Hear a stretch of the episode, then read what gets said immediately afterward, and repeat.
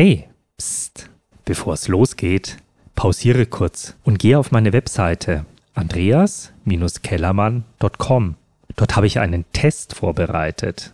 Mit diesem Test erfährst du von mir über deine Unternehmenskultur. Das ist für dich ein richtiger Eye-Opener. Und jetzt geht's weiter mit dem Podcast. Das erste ist eigentlich, finde ich, immer beim Einstellungsgespräch, wenn man das macht und man führt dann die Gespräche, dass man sich eigentlich auf das gleiche Level begibt. Ich sage jetzt nicht damit, dass er vielleicht nicht die Schulausbildung hat oder nicht die Tendenz so wie ich gemacht habe, meinen ganzen Werdegang. Und das geht's eigentlich gar nicht, weil man muss die gleiche Sprache sprechen, finde ich, wie der Mitarbeiter, den man will an diese Position. Ich bin Andreas Kellermann, Berater Trainer und Coach für Unternehmer und Selbstständige. Eine gelebte Top-Vertriebskultur ist der Garant für dein Wachstum, Kundenzufriedenheit, Mitarbeiterbindung und Innovationskraft. In meinem Podcast bekommst du wertvolle Impulse und Informationen für deine Unternehmenskultur.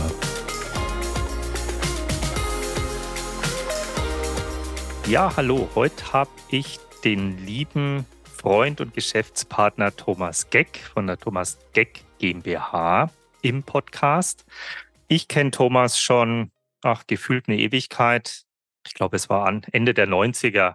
wo wir mhm. uns zum ersten Mal über den Weg gelaufen sind. Und ja, wir beide haben eine, eine Reise unternommen, wo wir letzten Endes aus der Pionierzeit ein Produkt die Wohnungsstation. Ich hatte ja eine Industrievertretung in der SAK-Branche, sagen wir vom kleinen Baby bis zur Marktführerschaft gebracht haben. Die Wohnungsstationen, für alle die, die in dem Heizungsmarkt nicht so bewandert sind, sind ist ein Produkt, mit dem ich hygienisch und energieeffizient Warmwasser bereiten kann und auch die Heizung versorgen kann. Aber jetzt möchte ich überleiten zum Thomas, Erzähl mal, wie fing denn alles an, Thomas? Und wie bist du überhaupt zu deinem Baby gekommen? Vielen Dank, Andreas, dass wir den Podcast durchführen. Und ja, wie bin ich zu dem Baby gekommen? Man kann es wirklich Baby nennen, weil ich bin halt groß geworden. Schon von klein auf habe ich mich mit Heizung und mit Sanitärtechnik schon immer beschäftigt aus meinem Elternhaus raus und und somit bin ich auch Heizungsbauer geworden und dann mein Techniker gemacht und dann im Planungsbüro gearbeitet. Und selbst dann im Planungsbüro habe ich schon immer mir Gedanken gemacht, mein, warum transportiert man im Endeffekt das Thema Trinkwasser immer im Kreis rum und verbraucht zu viel Energie? Und letztendlich damals auch schon in den 90er Jahren als regenerative Energien. Und somit hat man sich ständig immer wieder damit beschäftigt. Und wenn man seinen Job liebt, dann versucht man alles besser zu machen in gewisser Hinsicht. Und da war ich halt sehr technisch orientiert. Und, und somit bin ich dann ja weiterhin zum Gasversorger und dann habe ich schon solche ähnliche Produkte gefunden, die ich dann selbst auch vermarktet habe. Und dann diese Firma hat mich dann damals ja auch ähm, in dem Vertrieb genutzt, da wo wir uns dann auch kennengelernt haben. Und dann habe ich den Markt so aufgebaut und habe ich Geschäftspartner kennengelernt, Wohnungsbaugesellschaften im Ausland, ähm, Kunden dann betreut, eigentlich erst nur im Außendienst, dann heißt aber, oh Gott, ich brauche aber was auch im Service, kannst du nicht mal kommen und der Handwerker richtet sich auf und ja, dann hat mal da die Feuerwehr gespielt und letztendlich hat man aber dann aus dem Vertrieb und die teilweise Probleme, die herrschen auf dem Markt gesehen, mein Gott, das muss doch anders da gehen, das muss doch besser gehen, das muss doch einfacher gehen. Und, und man muss da draußen bestimmtes Produktportfolio machen, was auch dann, wie du, Andi, dann im Vertrieb besser verkaufen kann und man kann es besser erklären. Und somit kam eins zum anderen. Und weil ich ja immer so ein Visionär bin, der auch nicht Ruhe gibt. Und deswegen habe ich gedacht, nein, das muss jetzt fertig. Und somit haben wir dann auch eine Firma gegründet, 2004, und haben dann mit acht Leuten begonnen. Ja, acht Leuten begonnen. Ich nenne es mal halber Garagenfirma mit 450 Quadratmeter ein Büro mit 50 Quadratmeter wird sich heute gar, gar keiner mehr reinsetzen, wo man Kundenempfang hat, wo man Lieferantenempfang hat, wo man Tests von Anlagen gemacht hat, im Kreis gesessen war, keine Klimaanlage, bei 40, 50 Grad, wo die Südseite war, draufgeprescht. Also wirklich, also das ist wirklich so Unternehmergeist, wie, wie man es eigentlich kennt. Und somit hat man dann begonnen Und hat darf ich ganz kurz reingrätschen, ja? weil ich kann mich gut erinnern, der, der erste riesengroße Stolperstein für dich als Unternehmer kam ja eigentlich wenige Monate nach der Gründung, wo plötzlich dein damaliger Partner unerwartet verstorben ist, plötzlich und unerwartet, wie es so schön heißt. Ja. Und was dich ja letzten Endes vor einen riesengroßen Berg gestellt hat, erstmal, oder? Ja, das war ein riesengroßer Berg, weil wir haben uns die Geschäftsleitung ja geteilt. Ich habe mich mehr um den technischen Bereich gekümmert und er um den kaufmännischen Bereich, war ein Vollblutkaufmann. Und ähm, ja, dann musste ich mich um diesen kaufmännischen Bereich auch noch kümmern. Muss aber auch sagen, ehrlicherweise habe ich natürlich auch Unterstützung gehabt von unserer Mitgesellschaft, der, der auch im Bereich kaufmännische Tätigkeiten sehr gut war. Und er hat mich da auch noch unterstützt. Aber wie du sagst, Scherbenhaufen, man hat investiert, man war kurz vor, letztendlich in dem Jahr, vor dem Ausgestanden, geht's weiter, geht's nicht weiter, weil ich konnte, wie du weißt, vertrieblich nicht zu unterstützen. Ich musste mich, musste dann nach Hannover ziehen, musste mich um die Firma kümmern im Einkauf, im Kalkulieren, Produkte kalkulieren, Umfertigung kümmern. Also das ganze komplette Programm außenrum und da war halt sieben Tage Woche, 15 Stunden am Tag. Ja? Tag und Nacht hast du gearbeitet. Genau. Ich, kenn, ich, kann mir noch die Augenringe sehen, aber hat es eine gewisse, einen gewissen Zusammenhalt in, in, in dem kleinen Team gegeben ja. damals? Ja. Ihr, hat es euch letzten Endes das Tragische auch zusammengeschweißt? Ja, das muss man sagen, weil ich habe Mitarbeiter gefunden, die einmal aus der, in der Fertigung sehr gut waren, auch Partner gefunden, die dann auch Dienstleistungen gemacht haben, die einfach so ticken wie ich, auch unternehmerischen Geist hatten. So, auf der anderen Seite sind dann Mitarbeiter gewechselt von meiner alten Firma, wo ich auch beschäftigt war, die aber gesagt haben, oh, du magst dich selbstständig, Thomas, und wir kennen dich, wir kommen zu dir. Also das heißt, wir hatten schon früher zusammen gut gearbeitet und deswegen konnte ich mich auf diese Mitarbeiter dann sehr gut verlassen. Und, und von daher, sonst hätten wir das gar nicht geschafft. Ne? Das muss ich definitiv sagen. Aber das war wie ein familiäres Umfeld. Also man hat sich gegenseitig gestützt und nicht um 16 Uhr ist der Stift gefallen, sondern auch wenn es abends mal oder man hat irgendwelche Hilfe gebraucht gegenseitig, dann hat man auch dann telefoniert oder man ist mal vorbeigefahren, wie auch immer. Also wirklich, das war wirklich eine, ich nenne es mal eine echt eine geile Zeit, eine harte Zeit, aber es war wirklich so eine Visionärsstimmung. Ne? Das war so richtig, wir, wir kämpfen uns da durch. Und ja, aber fast die Gänsehaut. Ich kann mich noch daran erinnern, wir haben ja dann irgendwann schon ein paar Aufträge gebracht. Ja. Und eigentlich wussten wir alle noch nicht, wie die gefertigt werden können. Ne? Das war genau. dann Gott sei Dank mit gutem Wetter so ein bisschen auf, auf dem Platz ja. draußen vor der Halle ja. zusammengeschraubt. Also es wäre ja wirklich Manufaktur pur. Ne? Ja, es war wirklich so, muss ich sagen. Aber man darf ja auf der einen Seite nicht nur die Mitarbeiter sehen, sondern was noch viel, also nicht viel wichtiger, aber auch extrem wichtig war, wir haben auch Kunden dann relativ schnell gehabt. Und ein ganz wichtiger Kunde, das war halt aus Österreich, der hat halt gesagt, Thomas, du magst dich selbstständig, dann komme ich sofort zu dir. So, und das war wirklich ein, schon aus meiner früheren Tätigkeit, weil ich habe den ja auch als Kunden betreut im Vertrieb, hat er aber gewusst, oh, ich wechsle lieber, weil es ist einfacher, ich kriege unterschiedliche Produkte, ich kriege das, was ich brauche für den Markt und nicht nur das, was im Katalog steht und fertig, sondern er kriegt angepasste Stationen für seinen Markt. Und das haben wir gemacht. Und das hat uns wirklich ich nenne es mal so, auch den Arsch gerettet. Ich nenne ich sag's mal so brutal. Mhm. Und das war 2004 in acht Monaten. Ich nenne es jetzt mal so, viele, die das vielleicht hören, kennen das ja. Business Case muss man machen für die Bank, Worst Case, Normal Case und Best Case. Und wir waren wirklich beim Worst, äh, beim Worst Case gewesen. Also wirklich, wir waren eigentlich kurz vor der Pleite. Ich nenne es mal so. Aber die Banken haben gewusst, das wird. Und ich habe auch gesagt, es dauert. Und du kennst es selber im Vertrieb. Die Projekte kommen nicht von jetzt auf gleich, sondern die haben immer eine Vorlaufzeit. Und, und da wir uns ja im Projektgeschäft bewegen, haben wir dann im Jahr drauf, haben wir eigentlich schon unseren Best Case übertroffen. Also das heißt, wir haben ja einen drei, äh, einen drei Jahres Businessplan gehabt und dann haben wir schon unseren Best Case übertroffen, weil wir gewusst haben, es kommt. Ne? Und es kommt. Und wir haben, und, äh, haben an das geglaubt, was wir getan haben. Und das kann ich immer nur wieder sagen. Wenn man was macht, wenn man was tut, muss man mit Herz und Seele hinter den Produkten stehen. Wie hast du deine Mitarbeiter bei Laune gehalten? Weil ich glaube, es ist ja was anderes, wenn, wenn, wenn man jetzt selbstständig ist, als Unternehmer agiert mhm. oder, sage ich mal, am, am Band als, als Schrauber agiert, der ähm, natürlich auch nicht das, das Lohnniveau hat wie der Geschäftsführer. Mhm. Aber wie hast du die Leute bei Laune gehalten? Haben die gespürt, dass es eng werden könnte? Oder also, sind schon welche gegangen? Haben die nicht an dich geglaubt? Äh, wie hast du kommuniziert? Oder hast du jeden Tag Leberkäse angeschleppt? nee, also es ist so, ich muss Gott sei Dank sagen, und da bin ich auch sehr stolz drauf, es hat nicht einen Tag gegeben, wo wir zu einem späteren Zeitpunkt, wir haben immer schon eigentlich fünf Tage vor Monatsende die Löhne bezahlt. Also die Kunden, also unsere Mitarbeiter, die haben nie gemerkt, dass bei uns irgendwie das Geld knapp wird. Ne?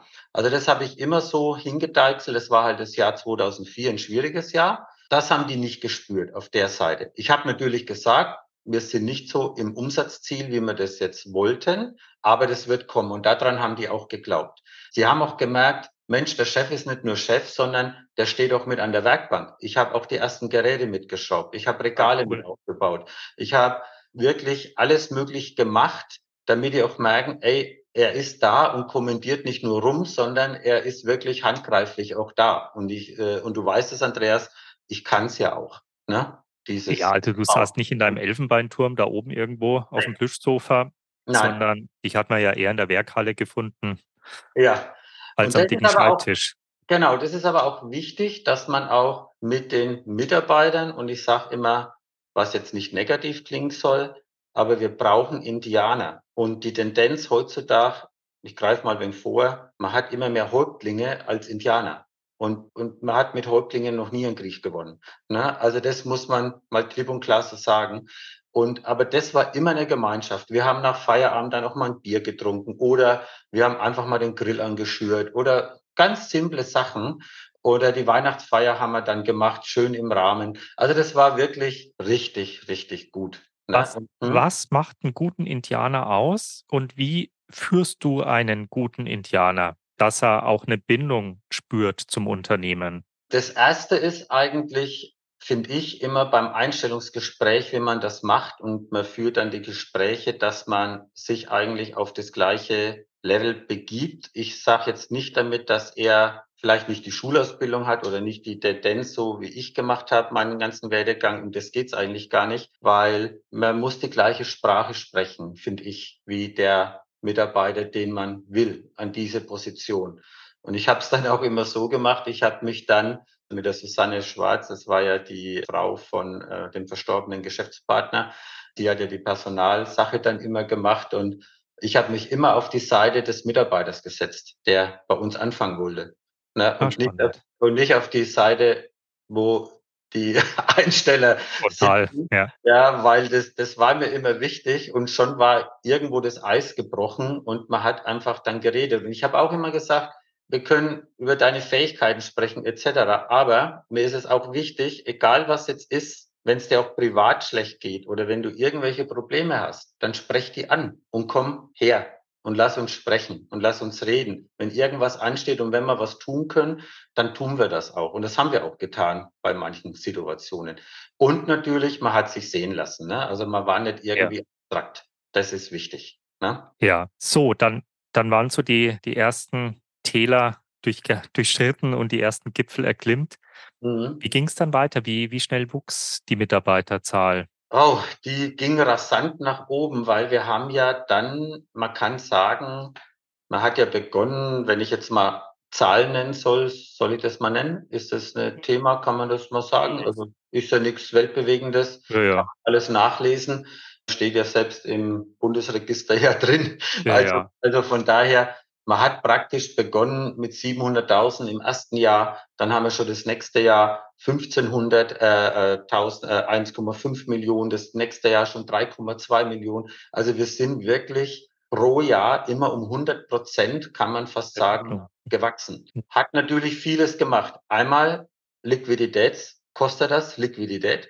Da haben die Banken aber immer mitgezogen, hat sich natürlich viel Lager aufgebaut und das Lager im Gegensatz zu vielleicht allen vielen kaufmännischen Gepflogenheiten, die sagen immer Lagerbestände runter, runter, runter, nicht so viel auf Lager.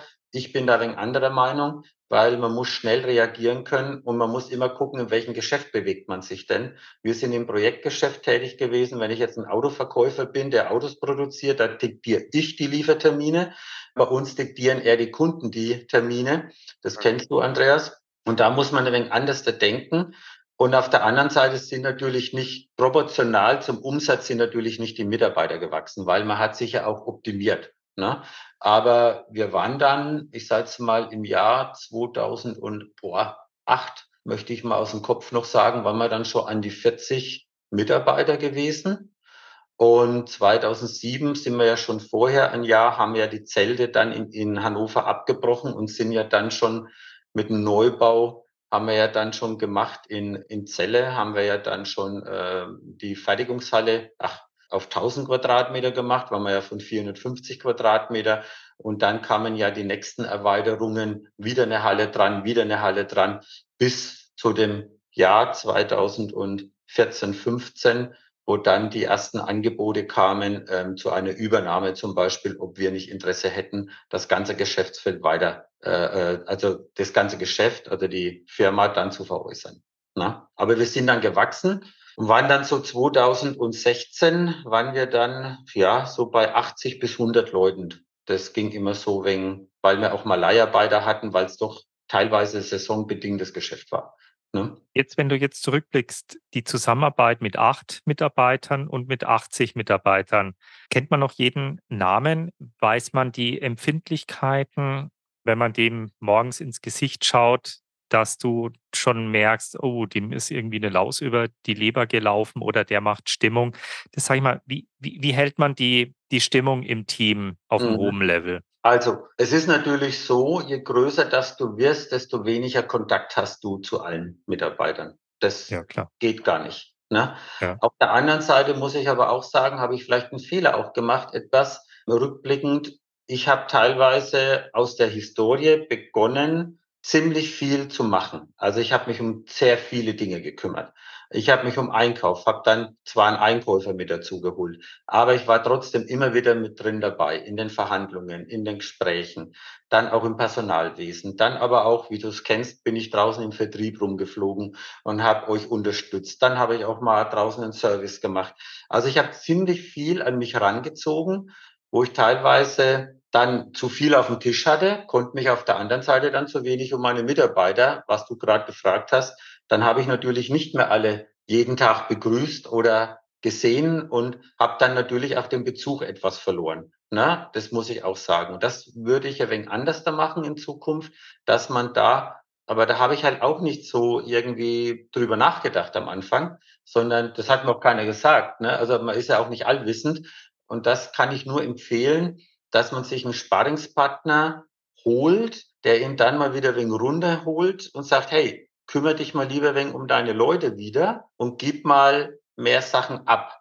Ne? Also man, man tendiert leicht auch wegen zu einem Kontrolljunkie. Ne? Also, äh, oh, macht er das über, äh, wird es richtig gemacht? Ey, da ist doch ein Fehler. Und komischerweise war es halt oft so, man langt als Chef manchmal immer dahin und man findet halt immer gleich was. Ja, das ist halt ja. Das. Ja, aber es ist halt so. Aber man darf dann auch nicht böse sein. Früher bin ich explodiert, auch, also das muss man auch sagen, ich war wegen so ein HP-Männchen, aber da war man natürlich unter Spannung gestanden.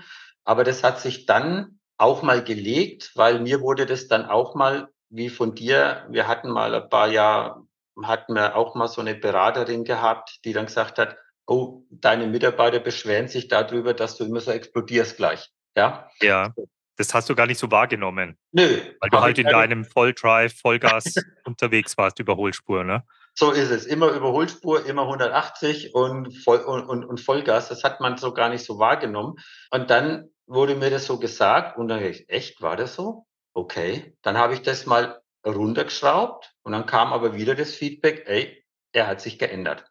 Na? Ja, das, das ist gut. Also einfach mal mit einer anderen Brille auch auf die, die Situationen schauen und da da hilft oft einer von extern, der einfach neutral mal sagt, okay, berichte du mir mal, wie, wie läuft es gerade ab, was, was spürst du, was, was, genau. was ist gut, was ist schlecht, was, was könnte vielleicht geändert werden. Aber ganz spannend ist ja dann eben auch, wenn man mal Mitarbeiter befragt, wie sehen die im Moment das? Und das eröffnet mir ja doch manchmal eine andere Perspektive.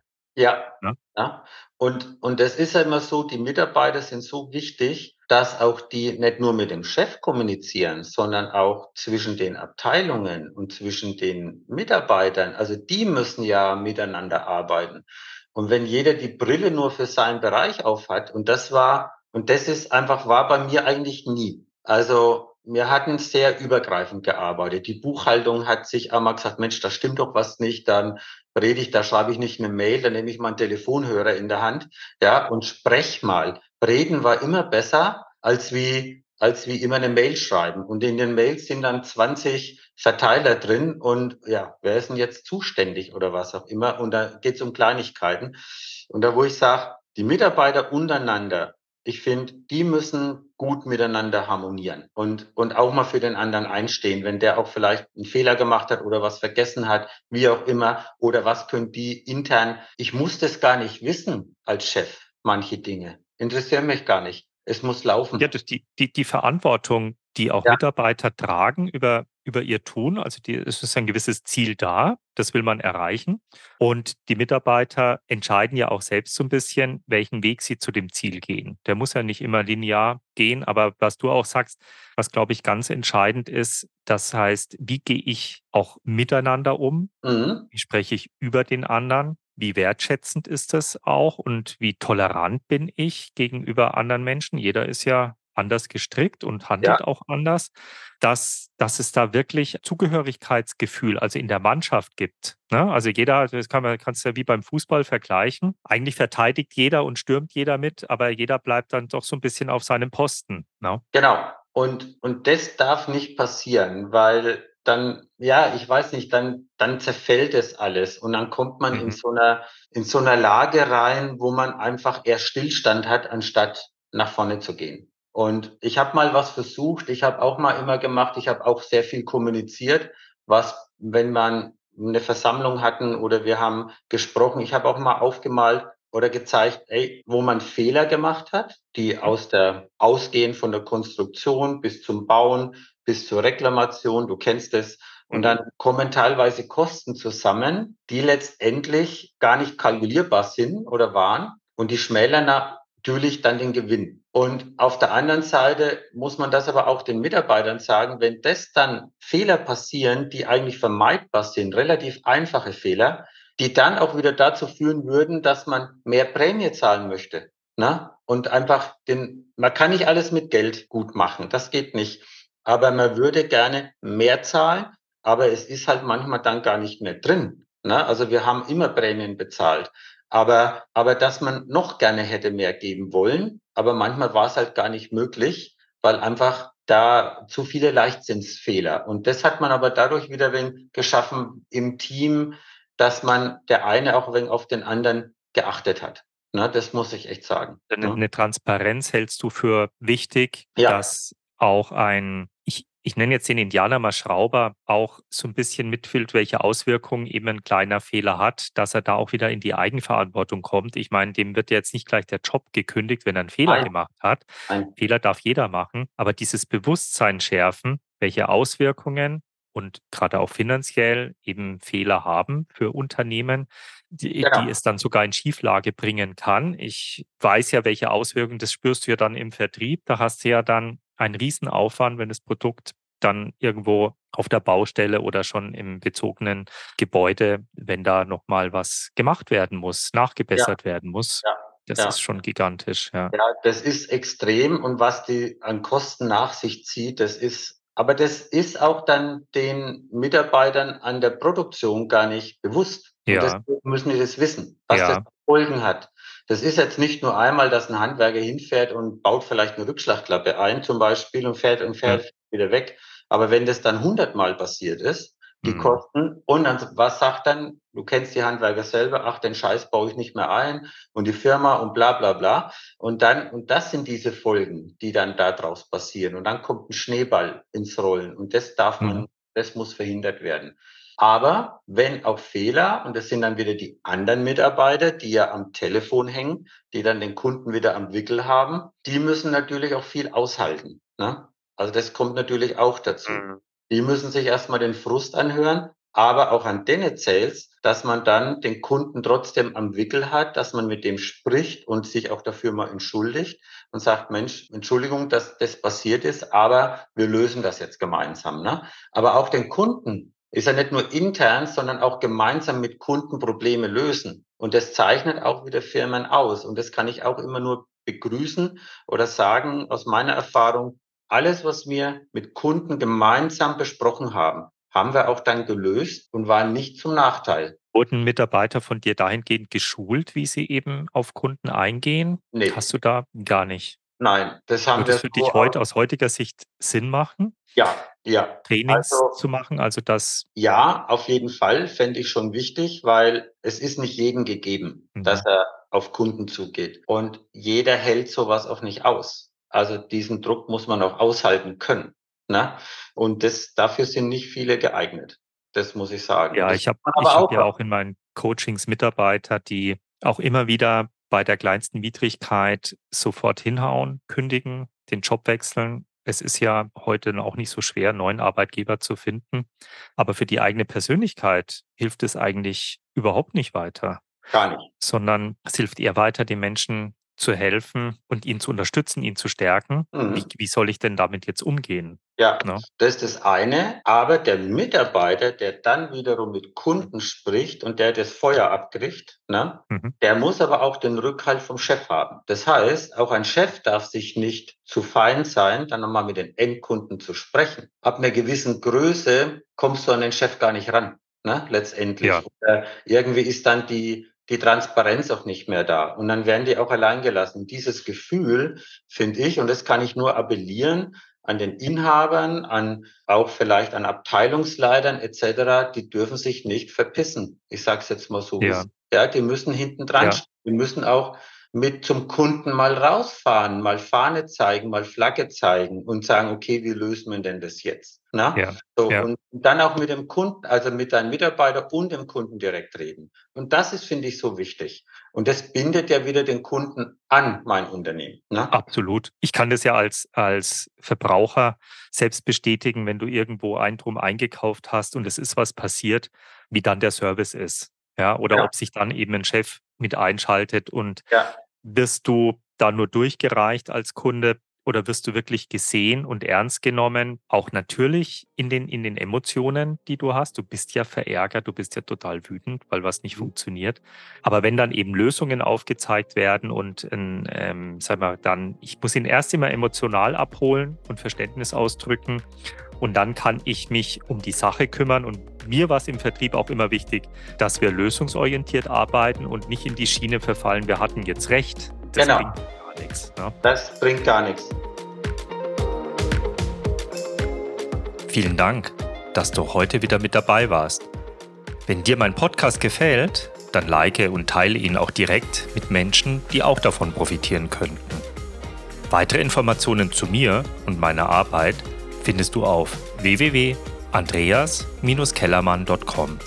Und wenn du eine konkrete Lösung für dein Problem suchst, dann trage dich direkt ein für ein kostenfreies Erstgespräch, in dem wir zusammen schauen, ob und wie ich dir bei deinem Problem helfen kann. Bis zur nächsten Folge, dein Andreas Kellermann. Servus.